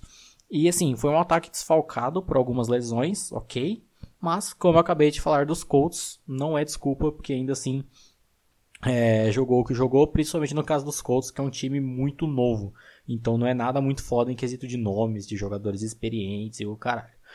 E assim, o Mahomes ele sofre um roughing the passer que não foi marcado, que fode o tornozelo dele pro resto do jogo. Ele jogou nitidamente machucado, prejudicando os lançamentos e o trabalho de pernas dele. E o Andy Reid chamou muito mal esse jogo também, que quando acerta é aquela parada foda que a gente vê ele fazendo, mas quando erra também, puta que me pariu, né? E assim, o final do jogo, que é o controle de relógio para tentar virar, poderia ter chutado o field goal antes chegar naquela campanha final que estava indo para red zone para tentar fazer o touchdown, porque assim, os Colts obviamente iam correr com a bola. Você podia tentar forçar um turnover ou um three and out para voltar com o ataque em campo a tempo de tentar virar, e do jeito que foi, queimaram todo o tempo de relógio possível numa campanha que não deu em nada para chutar o field goal e entregar a vitória para os Colts sem tentar um mínimo de nada. Não que fazendo isso, chutando o field goal antes, tentando forçar a defesa de uma maneira foda para ter tempo do ataque, os Chiefs teriam um ganho. Mas pelo menos você teria tentado alguma coisa com base no que você tem. Que nenhum dos times tinha timeout, nem nada. Mas você simplesmente não tentou nada. Mesmo porque, né? Assim como pedir pro Justin Tucker errar field goal, é pedir pro Andy Reid controlar o relógio, né? Simplesmente não rola. E no mais, assim, a arbitragem tentou foder esse jogo de todas as formas possíveis. Além do Rough the Passer não marcado no, no Mahomes, que inclusive eu vi um GIF muito bacana no Twitter agora, que é aquele roughing the passer idiota que eu falei dos Steelers no Lamar Jackson e esse cabuloso que o Mahomes recebe. E aí a descrição era uma dessas jogadas foi marcada roughing the passer e a outra não. Que no caso é a, a roughing the passer nítido que não foi marcada e aqui não é que foi marcada. Fora que também a defesa de Indianápolis se mexia, era falta de pass interference, o que foi foda, mas no final o bem triunfou, digamos assim. Ah, a flanelinha amarela nem ficava no bolso, mas né? Ficava direto na mão dos caras porque tava foda. Chiefs, cara, vocês querem ir mais longe esse ano do que foram o ano passado? Chegou a hora de mudar algum mudar não, vai mudanças no plano ofensivo. Isso é um fato. O Mahomes ele é, ele se mostrou novamente que ele é um gênio. Isso é um fato também discutível, sim. Porém, não é todo jogo que você consegue tirar 55 car é, cartolas de dentro de um coelho. que é o que ele tá tendo que fazer já. Então, assim, ele tá fazendo jogos absurdos, espetaculares, com passes lindos, mas, cara, o play calling não tá ajudando, saca? Já está claro que na parte ofensiva o plano já tá batido. É o terceiro jogo seguido que é placar apertado. Dessa vez eles perderam. Então, assim, o que, que vai precisar pro Andy Reid melhorar essa parte por exemplo, também de controle de relógio, mudar, fazer algumas mudanças no, na parte ofensiva, sabe? Mano, essas alterações precisam ser feitas logo em Kansas, antes que aconteça, por exemplo, uma coisa que aconteceu por muito tempo em Green Bay. Você tem um puta de um QB, você tem um QB, mano, milagrosamente estelar e só por quê? Porque você acha que tudo que o ataque vai ter que fazer é baseado nesse cara se fudendo, nesse cara tirando o coelho da cartola ou cartola do coelho. Então, assim, e não é assim, tá ligado? E sobre a defesa de Kansas, mano, eu não, não quero mais nem me estressar falando, porque é sempre a mesma coisa, tá ligado? Não muda, os erros são iguais, as cagadas são as mesmas e eles não mudaram, tá ligado?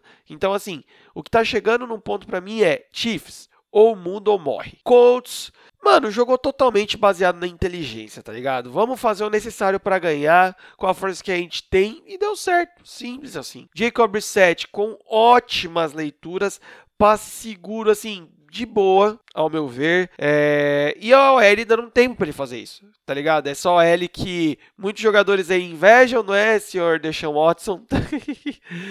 e assim, e há tempos a gente fala que o forte desse time é a defesa, né, mano? E eles arrancaram, por exemplo, quatro sacks do nosso querido Mahomes. Então isso já grita um pouco e conseguiram fazer boas leituras protegendo de rotas longas. Então aquelas big plays absurdas que o Mahomes está acostumado a fazer a cada dois segundos não, não engaixou tanto assim, né, velho? Mano, os Colts garantiram tipo, uma grande vitória que traz aí, renova para o time as esperanças de um playoffs, né? E para finalizar, nessa segundona, tivemos San Francisco 49ers contra Cleveland Browns, 31 a 3 para o 49ers, e esse jogo veio para mostrar que o hype do 49ers é real e o dos Browns foi meramente ilusão, não é mesmo? Tipo, aquela morena que te ilude. É foda, né? É foda. Quando o hype, os, dois lados do hype, né? O que se, o que se justifica e o que não, mas é,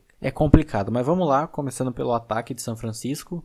Que puta play design feito pelo Kyle Shanahan, que vinha tão questionado nessa off-season de conseguir botar esse time para funcionar, senão já era para pensar numa possível demissão aí. Mas, mano, que, que mente ofensiva que vem se mostrando um play designzão da porra. Vide o primeiro touchdown, né? Aquele é, touchdown corrido de 80 e poucas jardas do Matt Breida. Que, mano, é uma jogada, parece uma jogada simples de jogo terrestre, mas não é tanta, porque a linha ofensiva ela faz um zone block quase que todo para direita, e no lado esquerdo fica um matchup de dois contra dois, dois jogadores dos 49ers contra dois dos Browns que cada um bloqueia o seu, e aí é caminho livre pro Breda fazer o que ele fez, sem querer tirar os méritos dele, afinal de contas, né? Foram 80, 80 e poucas jardas, mas o que a OL fez nessa jogada é um absurdo, fora que não só nesse jogo como um todo, não só bloqueando pro jogo terrestre, mas protegendo o Garoppolo, que era um dos grandes questionamentos aí se essa linha ofensiva ia melhorar, e vem mostrando uma melhora. E o que é bacana de ver desse, das jogadas ofensivas é a maneira que ela explora o potencial do corpo de recebedores. Que é um corpo de recebedores que, de certa forma, dadas as devidas proporções, lembra um pouco o de Filadélfia, no quesito de que não tem nenhum puta recebedor top 5, top 3, mas tem muito talento e você sabendo usar vai fazer um estrago muito grande, que é como vem, vem fazendo. Óbvio que recebedor, no caso, o wide receiver, né? Porque Tyrant tem um fucking George Kittle que continua sendo o alvo seguro. Mas você tem o Kyle Juszczyk, que infelizmente saiu lesionado nesse jogo, vai perder alguns aí na frente. Mas que é usado pontualmente. Eu gosto muito do Dante Pérez, que só teve uma recepção nesse jogo e um dropzinho meio zoado também. Mas sempre aparece em momentos chave, ele é bem rápido e a maneira que ele consegue a separação e se mostrar é apto a receber um passe é muito inteligente. Tanto que ele que marca o touchdown na vitória contra os Steelers. No caso da defesa, uma secundária que me surpreendeu positivamente, principalmente na cobertura dos cornerbacks. Nosso querido trash talker Richard Sherman interceptando um passe muito bem. E um pass rush cabulosíssimo. Falamos muito do potencial que essa defesa tinha com as adições de free agency, mais draft, fora a galera que já tinha lá. E falando em draft, falamos tanto desse rapaz no podcast sobre o draft e no podcast da divisão detalhando sobre os 49ers, o potencial da segunda, segunda, segunda escolha geral do draft desse ano, Nick Bosa, que, cara, o que é um pass rusher movido pelo ódio, movido pela vingança, né? Que dá, dá o que dá. Fora que o Mayfield ainda não voltou para Cleveland porque ele está no bolso do menino Bolsa. Bolso do menino Bolsa, olha que beleza. E na defesa. Já quer falar dos 49ers você também? Pra gente já matar de uma vez? Melhor, né? Não, não, segue, segue, segue você. Faz todo o seu raciocínio que eu acho melhor. Então, beleza. Então vamos falar da defesa dos Browns, que, cara. É a secundária que não fazia a menor ideia de como respondeu ao ataque. Na linha defensiva, o Miles Garrett tentando quase que sozinho. Acho que ele não, não merece essa unidade, com certeza. E no ataque, assim, linha ofensiva péssima, forçando o Baker a se livrar da bola rápido e de qualquer jeito. E o Mayfield, que quando tinha tempo lançava alguns overthrows. Nosso querido Odell e alguns outros recebedores também com os drops muito bizarros, muito feios. Vide a segunda interceptação do Mayfield, que não é tanto culpa dele. Tá bom que ele lança a bola bem baixa, mas não era para tanto fazer aquilo que o cara faz, que eu não lembro certo quem era. E o mais bizarro é ainda na questão do play call, que ainda chamando jogadas de rotas longas. Tinha achado bacana o jeito que eles resolveram isso contra os Ravens, que eu até falei aqui, mas nesse jogo meio que não serviu de nada. E é uma coisa difícil considerar que, assim, é uma coisa difícil como um todo, na verdade, em praticamente todos os esportes, que é você efetivar um técnico interino por uma sequência mínima de bons resultados que foi o caso do Freddy Kitchens, né? Eu li até no Twitter do Gabriel Morales, que é um dos escritores do Pro Football, comparando, usando como exemplo, aliás, essa questão do Freddy Kitchens e do Solskjaer lá no Manchester United. Que a diferença, pelo menos, é que no United ainda tem o, a culpa que o elenco é uma draga, coisa que não é aqui no, nos Browns. Que acontece que, mano, no final ainda colocam seu melhor recebedor do time para retornar um punch e dá no que dá, que ele turnover forçado de uma maneira bizarra. Se fosse outro técnico que já tá pesando um pouco, até técnico novo, tipo o Matt LaFleur, que já estão contestando muito como play caller, se fosse ele que tivesse feito isso, já teriam caído em cima pra caralho. Tô achando até estranho não estarem contestando tanto o Kitchens, o que é curioso porque eu não estranharia e nem acharia ruim no caso uma demissão do Kitchens para trazer o Jay Gruden considerando que é uma mente ofensiva e que diferente dos Redskins ele vai ter um elenco para trabalhar. Então tem que ficar ligado nisso aí, principalmente porque eu tô esperando o momento Scooby-Doo em que vão que tiram a máscara do monstro e revela quem é e que tiram a máscara do Fred Kitchens e revela que ele é o Mike McCarty. Porque, mano, é four verticals, é todo mundo correndo em linha reta até o fundo, tentando receber a bola, é uma coisa horrível, triste esse play call desse time. Parece que é cada um tentando fazer o que quer e não dá em nada. E finalizando que, sim, na questão dos próximos jogos das duas equipes, é que os próximos seis jogos dos 49ers, eu não duvido nada deles ganharem 4 ou 5. E dos próximos seis dos Browns, que eu não duvido nada deles perderem 4 ou 5. Você vê como é o nível e como pode ser uma sequência muito perigosa para os dois aí. É claro que o. Assim, galera, desses. Temos dois times invictos ainda, né? Muito disso é por conta do calendário, né? Isso bate aí com o que o Bruno acabou de falar também. Não tirando mérito desses times. Também a gente tem outros times aí que estão com algumas campanhas, digamos que aquém, assim, do que se esperado. Também por conta do do, do calendário, né? Falando do Browns, vamos começar por eles. Ué, basicamente o ataque, tudo que o ataque aprendeu a jogar no último jogo, eles desaprenderam para esse de novo, né, velho? Toda a evolução que a gente viu no último, mano, se perdeu, digamos assim, né, mano? Um play calling, mano, extremamente mal feito e duvidoso, e isso se somando a um péssimo jogo do Mayfield, cara. Eu acho que muito dessas cagadas que o Browns está tá passando nessa situação passa pela nossa querida mão do padeiro. Mano, ele demora muito no pocket, pelo menos nesse jogo, né? E fazia umas leituras totalmente horrendas, assim, tá ligado? É... O cara acabou fechando o jogo com apenas 8 passes corretos, cara. De 22 tentados. Isso é, é, um, é um número absurdo. É surpreendente, assim porque você está falando de um quarterback titular da NFL, irmãos. Você até falaria isso na AAF, por exemplo, mas o cara no jogo todo acertar oito passes é, é, é foda, velho. É pesado demais. Outro ponto, mano, que a gente também não pode colocar esse número só na conta do Mayfield é que são os drops e os erros de catch que esse time tá tendo, velho. Muitas vezes, e infelizmente algumas delas dentro da red zone, o, a bola chegava inteira, tá? O Mayfield fazia o passe certo e o receptor, receptor ó, o recebedor ou dropava, que a gente já explicou que é ele chegar, encostar na bola e a bola escapar, ou pior, que é erro mecânica de catch, sabe? Que você via que, mano, pra mim a gente caiu o cu da bunda quando a bola vai certo e o recebedor, tipo, parece que faz a movimentação de abraçar a bola, sabe? Que a bola passa no meio, por entre as mãos do, do recebedor. E isso tá acontecendo muito também. Nosso querido menino Odell, ele tá vivendo uma fase a lá Neymar, né, velho? Que tipo assim, é, todo mundo sabe do potencial, tem pose pra caralho, mas a efetividade tá, né? Eu acho que é. Cara, eu acho que somou muita coisa aí para dar essa bosta que tá dando no Browns. Eu acho que o hype também. Eu acho que eles próprios, os próprios jogadores dos Browns, se hyparam muito, tá ligado? Antes de ver se daria certo, sabe? Antes de realmente treinar juntos, caralho, a quatro. Cara, o único ponto que ainda é coerente nos Browns, assim, que se mantém estável desde o começo da temporada é a DL, liderada pelo nosso monstro querido e carismático senhor Miles Garrett, que como eu falei, é um cara constante a temporada toda, né? Falando do time do seu Francisco, cara, para mim é uma grata surpresa ver esse time jogar o que tá jogando, né?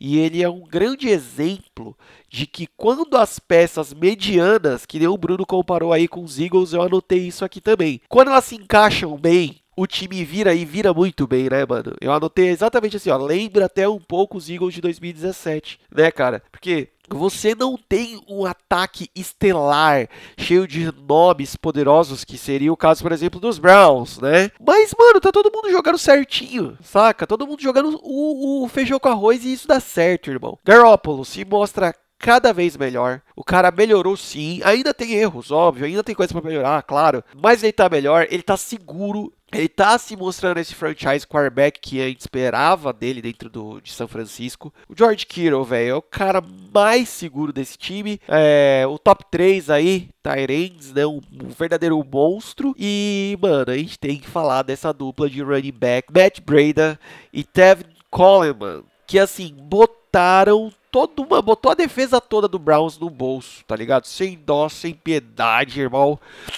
Juntos, esses dois caras, eles somaram 211 jardas e 2 TDs corridos. Tipo, mano, isso é coisa pra caralho, tá ligado? Mano, 211 jardas é, é rajada, velho. O Brady ainda mandou outro TD recebido. Então, assim, resumindo, o ataque coeso, que sabe distribuir e sabe mesclar bem o playbook, tá ligado? A gente fala muito, acho que disso aqui, sobre a, a, importância de você ter um playbook, não um playbook gigante, mas um playbook que passeie por todas as jogadas, vários tipos de jogadas, né? Já a defesa, mano, ela se mostra cada vez a minha, a minha visão, né, é uma defesa cada vez mais casca grossa, tá ligado? Em todos os setores, porque tem jogadores muito bons em todos os setores, né?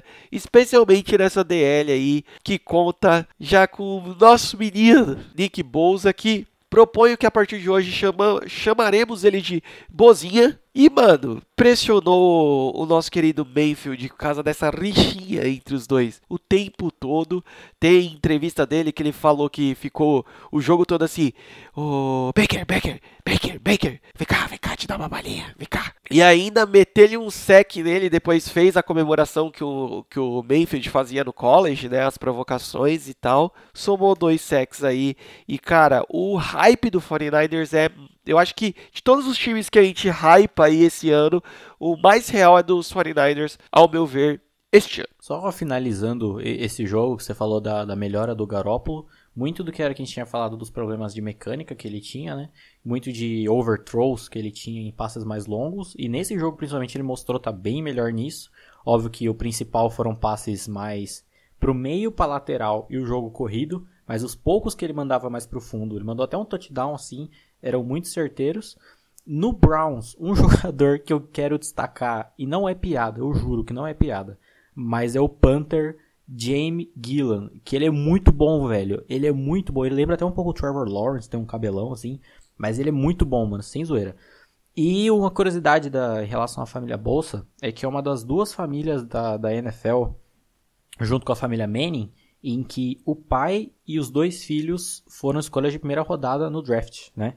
O, os Manning com Art, Peyton e Eli, e os Bolsa com o pai John, que foi acho que no Dolphins de 80 e poucos, o Joey, que joga nos Chargers, e agora o Nick. Uma família top. Nossa, é, você vê que às vezes o sangue realmente traz mais do que o DNA, né, irmão? E assim, o adendo rápido que você falou do Panther aí, é, muita gente não sabe a real importância e a real diferença que um bom Panther faz no jogo, né, cara? Então, assim, meu, quando você vê punch sendo bem feito, aquele que quica ali, assim, na casquela da uma jarda e a bola pinga pra frente, não para trás na endzone para dar o touchback. Velho, é lindo demais. E você vê o, o cagaço na cara do QB quando isso acontece, porque, irmão, você chamar o Hutch ali com o, o, time todo dentro da endzone praticamente, velho, não é para qualquer um não. Fora que o era pro esse placar do 49 ter sido um pouco maior, porque o Rob Gould errou três field goals, mas... É, tem isso também, né? Não, esse, essa semana a gente teve muitos é, kickers cocosentos, né, velho? Mas fazer o quê? E finalmente chegamos à semana 6, finalmente o caralho, porque a gente espera pra porra e tá passando muito rápido, irmão. Não tô gostando disso não. Mas semana 6 começaremos quinta-feira entre New England Patriots e New York Giants, lá em Foxborough. Pra você que quer hypar o Giants por algum motivo que não sei qual, além do Saquon Barkley tá machucado, o Sterling Shepard também tá machucado e tem acho que mais um Tyrant que vai, não vai jogar. Então assim, mano, tira todas as suas expectativas, Patriots joga em Foxborough, não tem nem o que falar. Irmão, se vocês trouxerem essa vitória aí, aí eu hype mesmo, tá ligado? Tirar a invencibilidade dos Patriots lá em Foxborough ia ser muito louco, né? Entrega a taça, brother. É, ia ser bem louco. Primeiro jogo do domingão, 10 e meia da matina, irmão. Teremos Tampa Bay Buccaneers versus Carolina Panthers lá em Tampa. Jogo de, de, de, da própria divisão aí vai ser doido, né? Acho que esse jogo não é em Tampa. Deixa eu só conferir ao certo. É em Londres, é em Londres, é em Londres. É no estádio do Tottenham. Confundi, é, é que é, é, muito perto, tá ligado? A Flórida de ah, justo. Londres, assim, justo, é, justo. é, próximo. É um matchup doideira aí, velho. Mano, dá pra dar, dá pra dar doideira, assim, mas eu confio nos Panthers pela melhora desses últimos jogos aí. É, também dá, mas eu vou dar o benefício da dúvida na linha ofensiva dos Panthers contra o Shaquille Barrett na defesa dos Bucks. Olha só. Próximo jogo teremos Miami Dolphins vindo de derrota para Week contra Washington Redskins vindo de derrota para, sei lá, vergonha na cara. Aí, mano, vai ser ia, mano, sabe o que eu ia rachar o bico mais muito? Se esse jogo acaba empatado. Não, esse jogo acaba empatado. Mano, eu ia cascar o, o cu de rir. Mano, uma coisa, Redskins. Esse é o momento pra você tacar o Dwayne Haskins. Não, total, né? Total. Usa ele agora. Agora é o momento perfeito. Só põe ele lá. Você tem um palco, você tem um palco para ele, assim, né? É, tá pronto, só mandar. Você tem o um palco, o, você tem o Bradley Cooper tocando violão e o Dwayne Haskins e a Lady Gaga entrando, assim, ó. Só vai, irmão, tá tudo pronto. pra cantar Shallow Now, vai. melhores analogias desse podcast. A gente, mere... a gente merecia esse prêmio de melhores analogias. Próximo jogo teremos Jacksonville Jaguars versus New Orleans Saints lá em Jacksonville. É, Mincho, eu gosto muito de você, mas não, não rola não, hein, Leque? Será que a evolução do Bridgewater já tá nesse nível? Acho que sim, né, cara? Nesse último jogo jogou bem. Fora que também é a defesa do, do Saints, né, cara? Então, menino Camilo Jordão vai arrancar esse bigode aí na, na marra. Camilo Jordão é foda, velho. Grande beirola de New, New Orleans. Nossa senhora, é. Próximo jogo teremos Baltimore Ravens versus Cincinnati Bengals. Mano, Lamar Jackson vai, né, despirocar novamente. Esse jogo me deixa triste, muito vendo do jeito que tá os Bengals, todo mundo esperava, o hype dos Browns que não deu em nada e do jeito que o Ravens tá e comprova que o que? Um Steelers de time completo, time saudável, estaria ganhando essa divisão. E quem falar que não, tá errado. Não, estaria ganhando essa divisão tranquilo, velho. De, de, boa, tá ligado? Mas, velho, não tem muito o que falar. Eu acho que vai ser até um leve espanco. Próximo jogo, falando em espanco, próximo jogo teremos Cleveland Browns versus Seattle Seahawks lá em Cleveland, mais com Russell Wilson vindo a milhão, jogando em nível de MVP contra essa secundária do Browns, treinado por Didi Mocó, né? pois é. Ah, esqueci de falar que eu queria que o Garoppolo fizesse em mim o que ele fez com essa secundária dos Browns, mas enfim. Mas, mano, tem nem, nem o que falar, né? Bob Wagner, Jadivon Clowney também batendo ali no Mayfield, vai ser uma beleza. Próximo jogo teremos Minnesota Vikings versus Philadelphia Eagles, lá em Minnesota. Cara, eu vou te falar que eu acredito na vitória, mas eu tô com um leve cagaço desse jogo. Olha aí. Temos um grande QB contra o Carson Wentz. Vai ser isso aí. Teremos uma grande dupla de wide receivers versus Stephon Diggs, tá ligado? Adam Thielen. Temos o grande running back, o Dalvin Cook, né? Nesse caso, o running back, obviamente, o Darren Sproles. Mas, assim, Mano, é complicado porque principalmente a defesa dos Vikings é capaz de dar um step up cabuloso, mas acho que ainda o time completo ainda dá pesa a favor do, dos Eagles. Sim, é velho. E assim, se essa defesa dos Eagles, no caso, né, jogar principalmente na DL, jogar na mesma pegada que jogou contra os Jets, a gente sabe muito bem o que, que Kirk Cousins faz quando é apertado, né? O que que acontece quando você você joga um milho numa panela quente, ele pipoca. Fora que também é outra OL bem fraca ainda, né? Então tem que, tem que ver isso aí. Exato, tá na hora de Fletcher Cox aparecer aí. Próximo jogo teremos Kansas City Chiefs versus Houston Texans. E eu vou te falar, tem tudo pra dar loucura esse jogo, irmão. Eu, mano, a, a única coisa que eu peço para os deuses do futebol americano, por favor, OL de, do Texas, de Houston, dê tempo para deixando o Watson jogar esse jogo, porque pra ser aquele tiroteio, tá ligado? É, então, o que eu falei que poderia ter sido o jogo contra os Colts tem mais capacidade de ser nesse, né? Muito porque, assim, mano, tomar pressão da defesa dos Chiefs também é fim de carreira, né, velho? Então, acho que tem. Esse sim tem mais capacidade ainda de ser um replay Chiefs e Rams do ano passado, de ser só pedrada na nuca. Mas ainda pelo fator Mahomes, até que se prove o contrário, eu acho que dá o, a, a vantagem aí, mas nunca sabe. Próximo jogo teremos Arizona Cardinals, recém-estreantes em vitórias, versus Atlanta Falcons. Cara, que jogo bosta. Jogo das aves. Mas, ah, velho, eu não faço ideia que desgraça vai dar nesse jogo não, mano. O código para esse jogo é as andorinhas voltaram e eu também voltei. É, se for então, se for por isso, então o Cardinals, né? Acho que, mano, o Falcon, ah, sei lá, vamos pro próximo. Não nem comentar isso aí não. É um jogo que tem potencial da gente não comentar também no próximo podcast. Bruno, se você falou que queria que Garoppolo fizesse com a defesa, fizesse com você o que ele fez com a defesa dos, então, os Browns, imagina agora Imagina agora que, te, que teremos Los Angeles Rams versus San Francisco 49ers. É, rapaz, aí o bicho pega.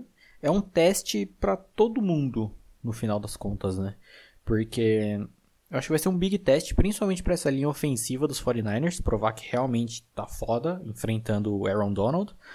Mas ainda por pelo histórico recente, convenhamos que assim, como a gente falou, o 49ers é um time 4-0 de fato, isso está provado, não tem nem o que, o que, o que duvidar. Mas, querendo ou não, não pegou time, nenhum time realmente forte dessa vez.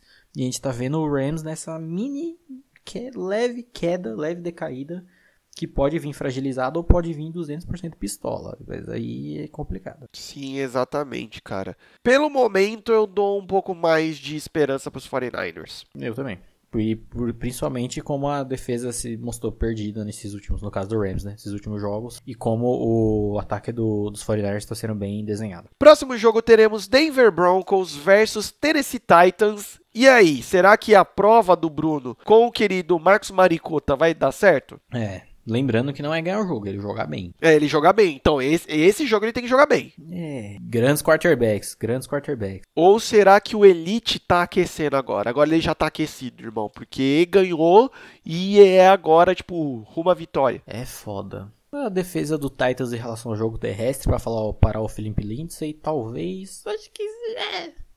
Ou Broncos, porque jogar em Denver é, é, um estádio bem, bem tensinho também. Eu não sei também. Ah, esse também esquece, deixa quieto. Próximo jogo teremos New York Jets versus Dallas Cowboys. O Dallas vindo, é tipo, o, nesse jogo, o Dallas vai ser aquele maluco que ele tava na escola, aí ele se achava foda porque ele batia em uns caras. Aí ele mudou de escola. Menores que ele. É, menores que ele. Aí ele mudou de escola, mano, o, o, o menor cara dessa escola nova fez o cuecão e pendurou ele na árvore. Aí ele tá muito puto. E aí ele vai passar na frente da creche pra agredir o primeiro pirralho que ele vê, tá ligado? Vai ser exatamente isso. E vai ser um pirralho voltando de atestado, que no caso é o Sam Darnold, né, tadinho. É, não, é, tipo, vai ser um, um, um pirralho com o braço na tipóia ainda, tá ligado? é o jogo de retorno do nosso querido Samuel Darnold mas, cara. Mano, o Samuel Darnold aí, o fafadinho do rolê, né? Porque você está ligado, porque ele tá, tá fora, né? Ele. Boca louca. Boca louca é foda. Mas, nossa, agora eu tive um insight aqui, hein? A fome que a defesa dos Cowboys vem passando para o jogo terrestre. Passou pro Alvin Kamara, pro Aaron Jones, tá correndo até agora, por sinal. E temos meu querido, meu ex-Livion Bell aí é, é, é, que não tem nem ofensiva. Aí o Sandarno de volta virado no cão aí, mano. Sei lá, vamos ver, né? Próximo jogo te tiremos, ó. Teremos. Eita, Los Angeles Chargers versus Pittsburgh Steelers. Logo no domingão, fechando o domingão, esse jogo que tem uma doideirinha aí, né? Uma loucurinha aí pra acontecer, né? Mano, a gente vai ganhar, foda-se.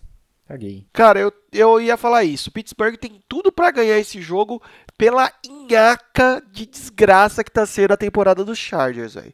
E a qualidade, óbvio, dos Steelers também. Tá melhorando, um pouquinho ali, mas tá melhorando. E para finalizar, segunda-feira teremos Green Bay Packers versus Detroit Lions. E Detroit, jogo lá em Green Bay, Detroit voltando de bye week tudo para dar loucura? Sim, claro, com certeza. É, duelo aí de divisão do NFC Norte que está também uma, uma doideira, como previmos que seria uma doideira. E, cara, é galerinha. Se os Lions foram capazes de segurar Patrício Mahomes como seguraram, porque ele, ele não lançou touchdown naquele jogo, lançou não, né? Não, não lançou touchdown. Eles zeraram o Mahomes. Olha aí, então temos, temos, um, temos um jogo.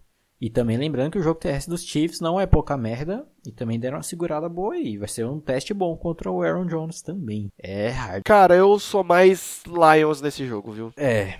Pela lógica, eu não diria tanto, mas no coração, com certeza. Então é isso, galera. Muito obrigado por terem ouvido esse podcast até aqui. Não se esqueçam de nos seguir em todas as redes sociais, dar o seu curtir no Instagram, no Facebook, seguir a gente lá no Spotify, é, se inscrever no nosso canal no YouTube, ajuda o nosso projeto a crescer, compartilha aí, mostra para os seus amiguinhos e se previnam contra a gripe, porque tá foda, não é mesmo, senhor? Muito, senhor, muito, muito obrigado, senhor muito Braga. Senhor.